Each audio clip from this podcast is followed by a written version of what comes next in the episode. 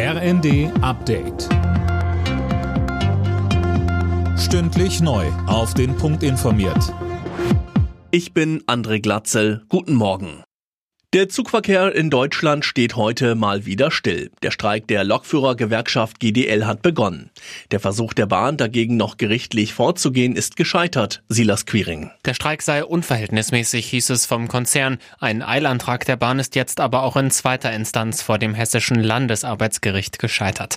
Für Bahnkunden heißt das, geplante Reisen am besten verschieben. Ansonsten bleibt nur noch der Notfahrplan. Bis Freitagabend soll nur jeder fünfte Fernzug noch fahren. Gestritten wird vor allem über die Arbeitszeit. Die Gewerkschaft will für Schichtarbeiter weniger Wochenstunden bei vollem Lohnausgleich erreichen.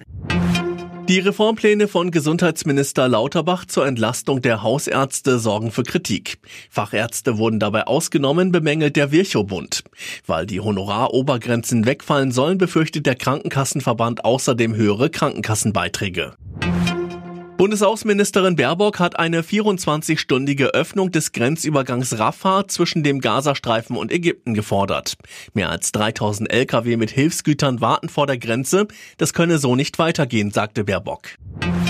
In neun Tagen wird es eine Gedenkfeier für Franz Beckenbauer in der Münchner Allianz Arena geben. Das hat der FC Bayern am Abend mitgeteilt.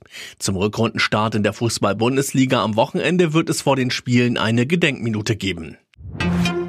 In Düsseldorf startet heute die Handball-Heim-Europameisterschaft. Deutschland empfängt am Abend zum Auftakt die Schweiz und zwar vor einer Rekordkulisse. Im Düsseldorfer Stadion werden über 50.000 Fans dabei sein. DHB-Sportvorstand Axel Kromer. Ich glaube, dass da das Team vom Deutschen Handballbund zusammen mit der EHF ein super Turnier auf die Beine gestellt hat und äh, jetzt ist es an uns, mit unserer Mannschaft auch davon zu profitieren und im Prinzip da die Euphorie richtig zu entfachen. Und da ist natürlich das Auftaktspiel gegen die Schweiz ein ganz, ganz großes Ding. Alle Nachrichten auf rnd.de